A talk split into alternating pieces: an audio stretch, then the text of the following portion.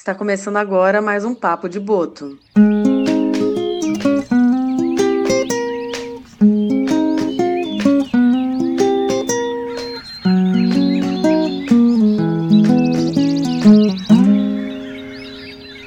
No dia 27 de maio, comemoramos o Dia Nacional da Mata Atlântica, bioma de maior biodiversidade do país, distribuído em 17 estados e onde encontra-se cerca de 70% da população do Brasil. A nossa região aqui do Lagamar é considerado o maior trecho contínuo de Mata Atlântica do país, e por isso devemos comemorar essa data e debater sobre o tema. Por isso, nosso papo de boto especial sobre o Dia Nacional da Mata Atlântica traz convidados com diferentes experiências em relação a esse bioma, sua diversidade e sua importância para a nossa região aqui de Cananéia, para a pesquisa científica e para a conservação de espécies florestais, animais e de povos tradicionais. E para abrir nosso papo, convidamos com muito carinho a Eliane Benite. Ela é guarani e professora da educação diferenciada da aldeia Taquaritã de Cananéia. Olá pessoal, meu nome é Eliane, sou aqui da aldeia Taquaritã de Cananéia, sou professora da educação diferenciada indígena e queria falar um pouquinho da Mata Atlântica, a importância que ela tem e como preservar. É importante cuidar muito porque ela representa vida para nós e para animais também.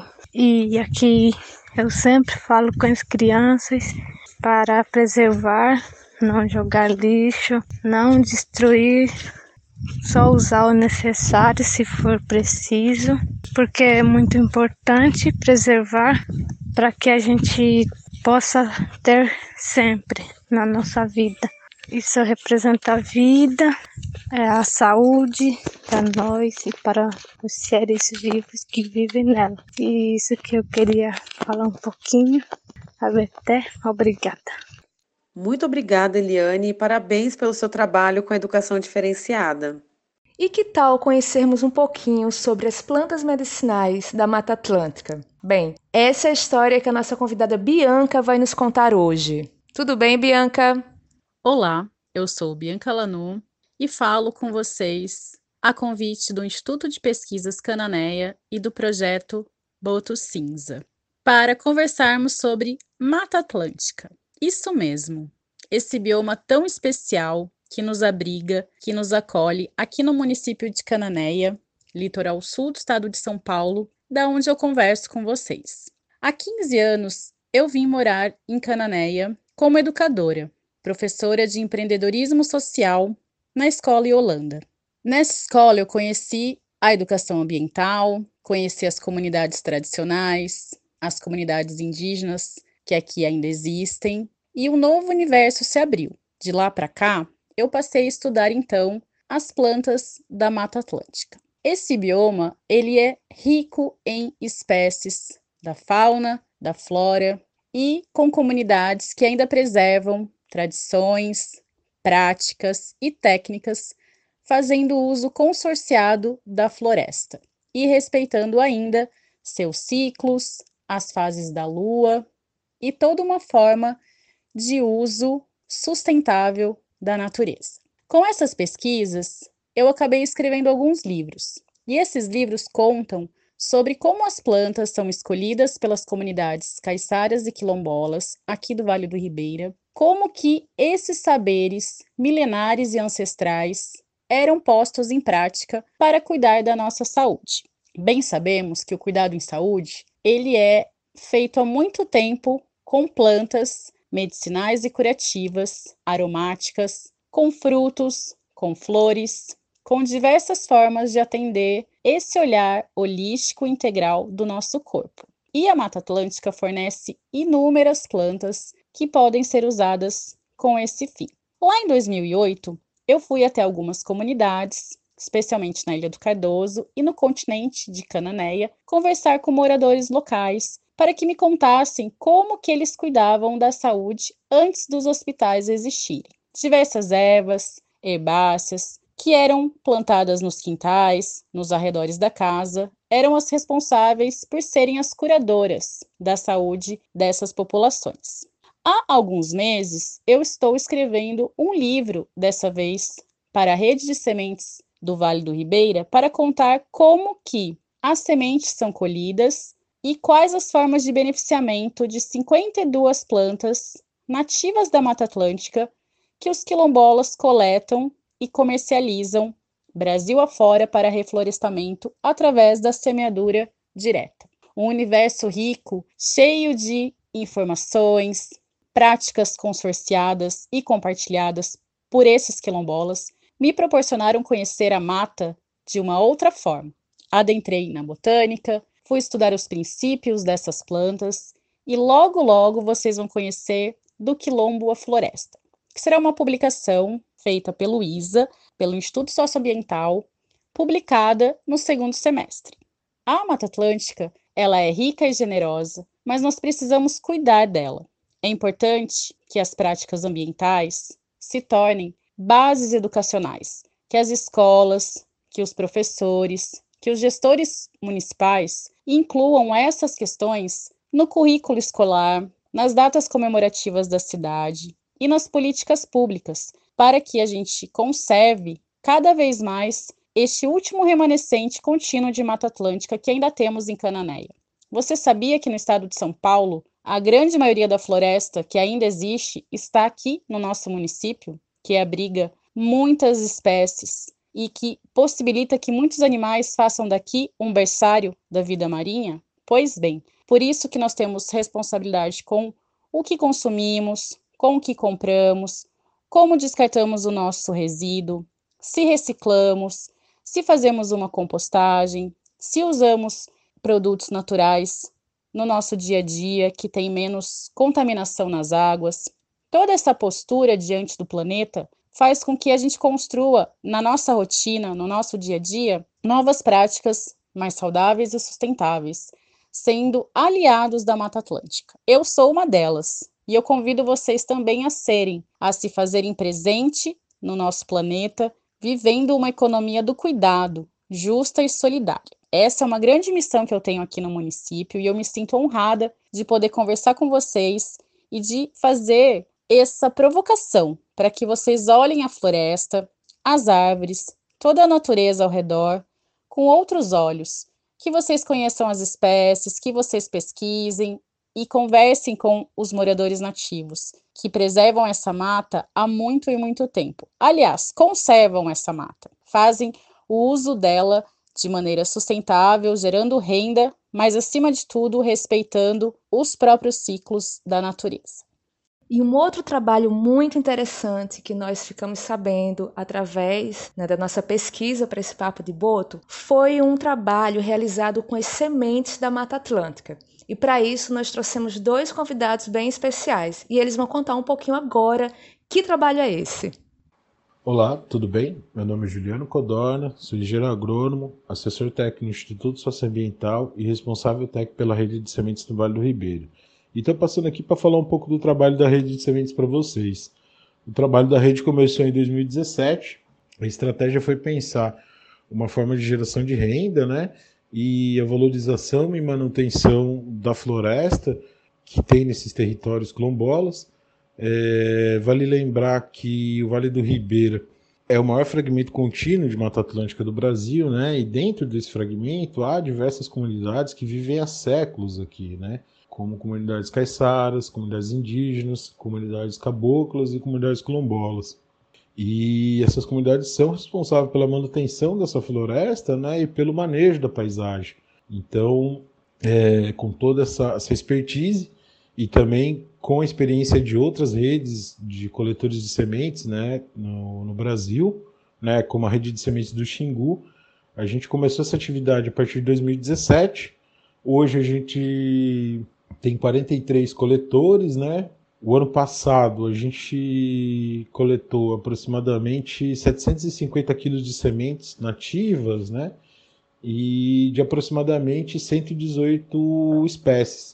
E esse montante gerou uma renda aí de aproximadamente 70 mil reais para esses coletores. E o que também restaurou né, aproximadamente 20 hectares de Mata Atlântica. Então a gente comemora muito esse, esses números do ano passado, porque para nós da Rede de Sementes, que, que vem todo dia construindo, criando acordos, fazendo diálogo, se capacitando, é, é muito importante para a gente, né? Muito é uma conquista, né? Essa conquista diária, mas é, é, o momento que a gente olha e fala, olha, a, a coisa está andando, está funcionando.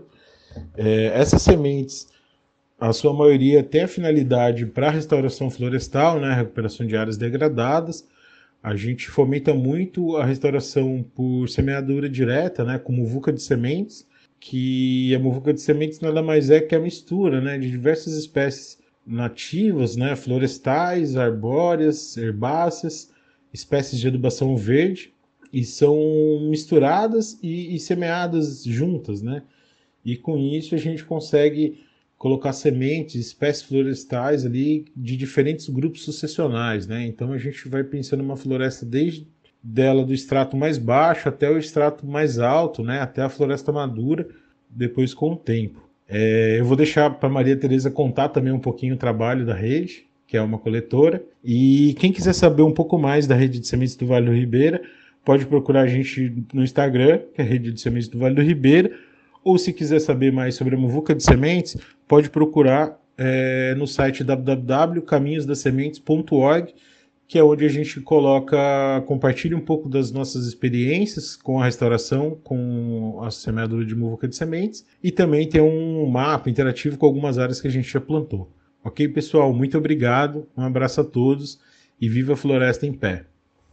Olá, pessoal. Eu sou a Maria Tereza do Quilombo Nhunguara. Estou aqui para falar para vocês de um trabalho maravilhoso que nós estamos tendo com a coleta de semente aqui na nossa região. É um trabalho assim como a gente já tinha um viveiro de mudas, temos um viveiro de mudas há mais de 25 anos e já temos grupo de pessoas formado que trabalha nesse grupo. Aí veio a proposta de nós trabalhar com a semente para estar tá podendo levar mais longe para o nosso Brasil afora. E aí a gente abracou essa oportunidade, né? Estamos aí mais de três anos já comercializando essa semente e já foi para vários estados, vários lugares, até o Brumadinho, né? Chegou aí a nossa semente já lá na, na barragem. Aí estamos muito felizes com esse trabalho maravilhoso. Eu aqui sou uma coletora de semente, né? Sou agricultora, sou viverista. Então, estou muito feliz nessa frente desse trabalho, que é uma fonte de geração de renda, que está sendo aqui para nosso para nossas famílias, nosso nosso povo aqui no quilombo. E estamos também ajudando, né, o Brasil a melhorar um pouquinho, levando mais um pouquinho de vida esse planeta Terra nosso que está muito desgastado, está muito pedindo socorro, está muito precisando. Então, fico muito feliz de estar na frente desse trabalho com o pessoal do ISA, com vários parceiros envolvidos, né? E só tenho que agradecer e dizer meu parabéns a todos nós e a vocês também que estão nos ouvindo. Deixe uma mensagem, se possível for, plante uma árvore, semeie uma semente. Obrigada a todos. E agora eu gostaria de convidar Roberto para nos falar um pouco sobre o seu trabalho. Tudo bem, Roberto? Bom dia. Oi, Kelly, tudo bem? Como vai? É, vou me apresentar, né? Meu nome é Roberto, Roberto Fusco. Sou pesquisador de PEC desde 2003 e atualmente eu faço, eu faço pós-doutorado na Universidade Federal do Paraná no programa de Ecologia e Conservação. Então, sobre a Mata Atlântica, é, a gente sabe que ela é, uma, é um importante bioma no Brasil, um dos mais importantes do mundo também. Só que, infelizmente, ela já perdeu mais de 85% de sua cobertura é, de floresta original. Com isso, o que resta né, das florestas acaba ficou fragmentado, isolado. E a gente aqui na, na, na região, estamos numa das regiões mais importantes para a conservação da biodiversidade na Mata Atlântica, que é a região da Serra do Mar. Pega os estados é, do Paraná, e sul de São Paulo. Então nós estamos no maior remanescente contínuo de floresta atlântica do país. E a gente, e eu já atuo na região há mais de, de 15 anos, né? Então, como resultado de, pes de, de pesquisa de há mais de 15 anos na, na, região com ecologia e conservação da vida selvagem, os trabalhos ali resultaram num, num dos maiores programas de monitoramento de mamíferos de grande porte já feitos na Mata Atlântica. Esse programa ele tem como principal objetivo geral né, é, gerar esses dados para subsidiar planos de conservação de anta, do queixada e da onça pintada, da onça parda, além de outros mamíferos. Né? E o diferencial do programa é, é, o monitoramento em larga escala, que são 17 mil quilômetros quadrados de atuação no estado de São Paulo e Paraná, que representa esse maior contínuo né, de, de floresta atlântica do país, e que integram também o, o território da Grande Reserva Mata Atlântica, que é uma iniciativa para promover a valorização e conservação desse maior remanescente contínuo de floresta. E o programa é realizado, então, é, pelo Instituto de Pesquisas Canané, Instituto Manacá, com apoio da Fundação Grupo Boticário, WWF Brasil e o Banco ABN Enroll, e conta com a parceria de diversas outras instituições públicas e privadas. Como eu disse, né, essa, esse programa ele surgiu da necessidade né, de uma de, de 15 anos de, de pesquisa na região e da necessidade de uma agenda integrada para monitoramento e conservação de grandes mamíferos. Isso porque a gente observou ao longo dos anos a presença dessas espécies, né, esses grandes mamíferos, em locais mais elevados e remotos, deixando aí só que muitas áreas de floresta estavam vazias de grandes mamíferos, simplesmente não estavam mais lá, inclusive dentro de unidade de conservação. Né? E uma das maiores ameaças dessa espécie aqui na, na nossa, na, nessa região, apesar de ter uma, uma, uma floresta densa ainda, é, é a caça, é a caça e a extração de palmito que vem reduzindo as populações dessa, desses grandes mamíferos. Né? E a nossa preocupação, claro, que é, com a ausência desse, desses animais, é, é, a viabilidade a longo prazo dessas espécies que já estão ameaçadas de extinção. Que é um, e isso é um sinal de alerta. Né? Então, como esses bichos eles dependem de grandes extensões para sobreviver, extensões de área, eles são extremamente vulneráveis a essa perda de hábitat e a essa pressão de caça. E eles tendem a ser primeiros, as primeiras espécies a desaparecerem. Então a proposta nossa é, é, é, oferecer esses dados robustos de qualidade que indiquem onde essas espécies estão e se elas estão diminuindo, aumentando e como elas estão ocupando esse território, que varia, né? Desde planície até montanhas de picos de, de montanha até 2 mil metros de altitude. É, uma, outra, uma outra questão é que o monitoramento integrado de espécies ameaçadas em larga escala gera né, informações para o planejamento de conservação e ajuda a criar estratégias mais efetivas para proteção e recuperação de, dessas populações. Então, a quantidade, a qualidade de dados influenciam diretamente na, na efetividade dessas ações, possibilitando aí uma visão mais ampla e integrada da, do território. Como eu disse, né, essas espécies são muito importantes, grandes mamíferos, eles são muito importantes para o equilíbrio do ecossistema. Uma vez que a floresta esteja saudável, né, ela continuará fornecendo os serviços ecossistêmicos que garantem o bem-estar, a qualidade de vida da sociedade, principalmente a disponibilidade hídrica de regulação de clima. O outro potencial que a gente vê nesse, nesse programa é o potencial econômico, é a produção de natureza. É o turismo de natureza, né, que pode gerar emprego e valoriza aí a vocação local, mantendo a floresta em pé. Então, são planos de manejo de conservação bem fundamentados que catalisam essas, essas oportunidades né, como o turismo de observação de fauna. Então, mantendo a floresta e, e, a capacidade de conservação, a gente cada vez mais pode observar esses, esses animais, né, como, como as onças, a própria, a própria anta, etc. Então, para desenvolver esse trabalho, a gente atua em quatro frentes de ação. É o monitoramento, né, com coleta de dados de maneira científica e sistemática, e o planejamento de conservação, para apoiar os tomadores de decisão nas ações de produção e manejo, a sensibilização, que já teve início no ano passado, com a criação das, das redes sociais, com conteúdo sobre conservação, linguagem acessível para toda a sociedade civil. Visa também gerar mais conhecimento e valorização da fauna nativa da Mata Atlântica. E, por fim, essa re a rede de monitoramento. É, essa é uma frente de ação multidisciplinar colaborativa, né, essa rede, que visa integrar, então, fortalecer os esforços existentes de conservação na região, através de múltiplos atores aí de, é, de conservação. São gestores, pesquisadores, moradores locais, praticantes de ecoturismo, montanhistas, enfim. Então é um desafio bem grande, né? Então uh, eu acho o projeto ele esse programa, né? Ele está sendo construído com uma equipe que somos, uma equipe praticamente somos eu, a Bianca Ingberma, que também é doutora em ecologia, a Mariana Landis, Gabriel Magese, que é biólogo de campo, a Mariana, né, que está fazendo doutorado. Então, eu acho que tem boas perspectivas aí. Legal? Valeu. Um abraço.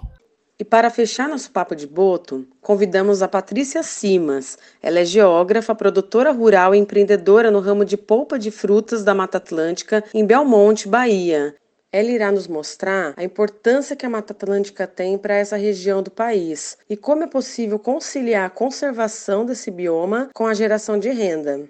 Bom dia, eu sou a Patrícia Simas e, primeiro de tudo, eu gostaria de agradecer o convite da Silvia Zambuzi e me convidar para participar do programa Papo de Boto, que faz parte de um projeto incrível, Boto Cinza. Bom, é, eu sou geógrafa, nascida em São Paulo, e já faz 11 anos que eu moro num pequeno município chamado Belmonte, que fica situado no sul da Bahia. Belmonte está localizado na região litorânea da Bahia e é uma cidade com tradição do cultivo do cacau, que é uma importante fonte de renda até hoje no município. E graças ao cultivo do cacau, que em sua maior parte ainda é o cacau cabruca, a gente tem uma vasta área de Mata Atlântica ainda preservada dentro do município de Belmonte. O sistema cabruca é o precursor dos sistemas agroflorestais atuais que a gente conhece hoje, né? Então são mais de 200 anos que vem sendo praticado esse tipo de cultivo e que deu muito certo. Então, o que, que acontece? O cacau é plantado debaixo da sombra da mata. Então, eles encontraram uma forma de preservar a Mata Atlântica e conseguir gerar renda no cacau. Apesar do sistema Cabruca ter dado muito certo, também houve muita crise na produção com algumas pragas que tiveram na lavoura do cacau. Então, essas, esses municípios aqui dessa região sofreram muito com isso. E, logicamente, a Mata Atlântica também acabou sofrendo as consequências, já que é, tinha dificuldade na produção do cacau. Uma das, das maneiras de se obter renda era vendendo a madeira da mata. E, diante desse cenário, é, faz 13 anos que o Marcelo, que é meu marido, é belmontense, num ano muito difícil de produção de cacau, ele teve uma ideia de aproveitar a imensa diversidade de frutas que tem aqui na região e transformá-la em polpa de fruta. Porque dessa maneira,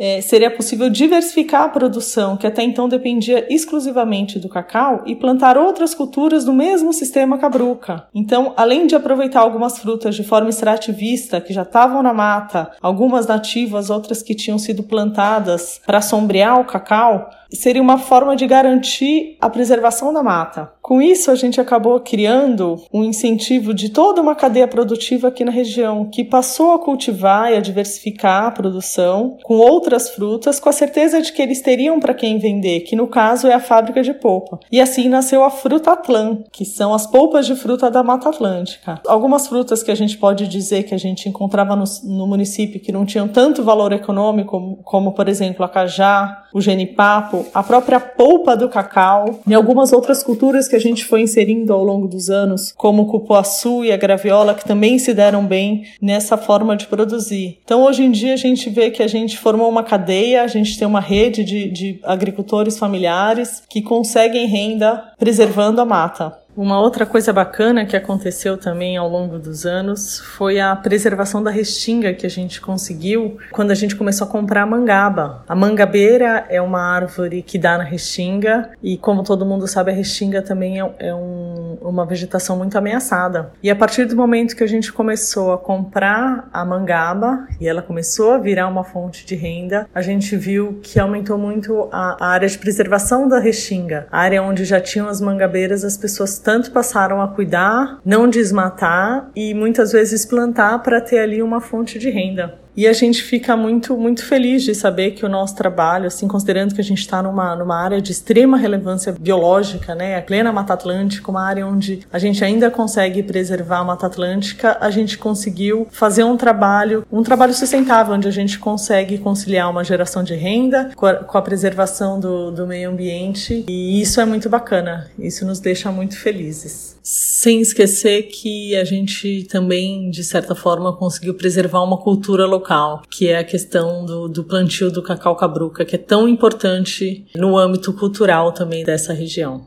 Muito obrigada a todos os ouvintes e especialmente a todos que participaram desse Papo de Boto, um espaço tão importante criado pelo projeto Boto Cinza, nesse momento que precisamos de mais e melhores informações para enriquecer nosso dia a dia. E fiquem ligados, pois em breve teremos mais papo de boto para vocês.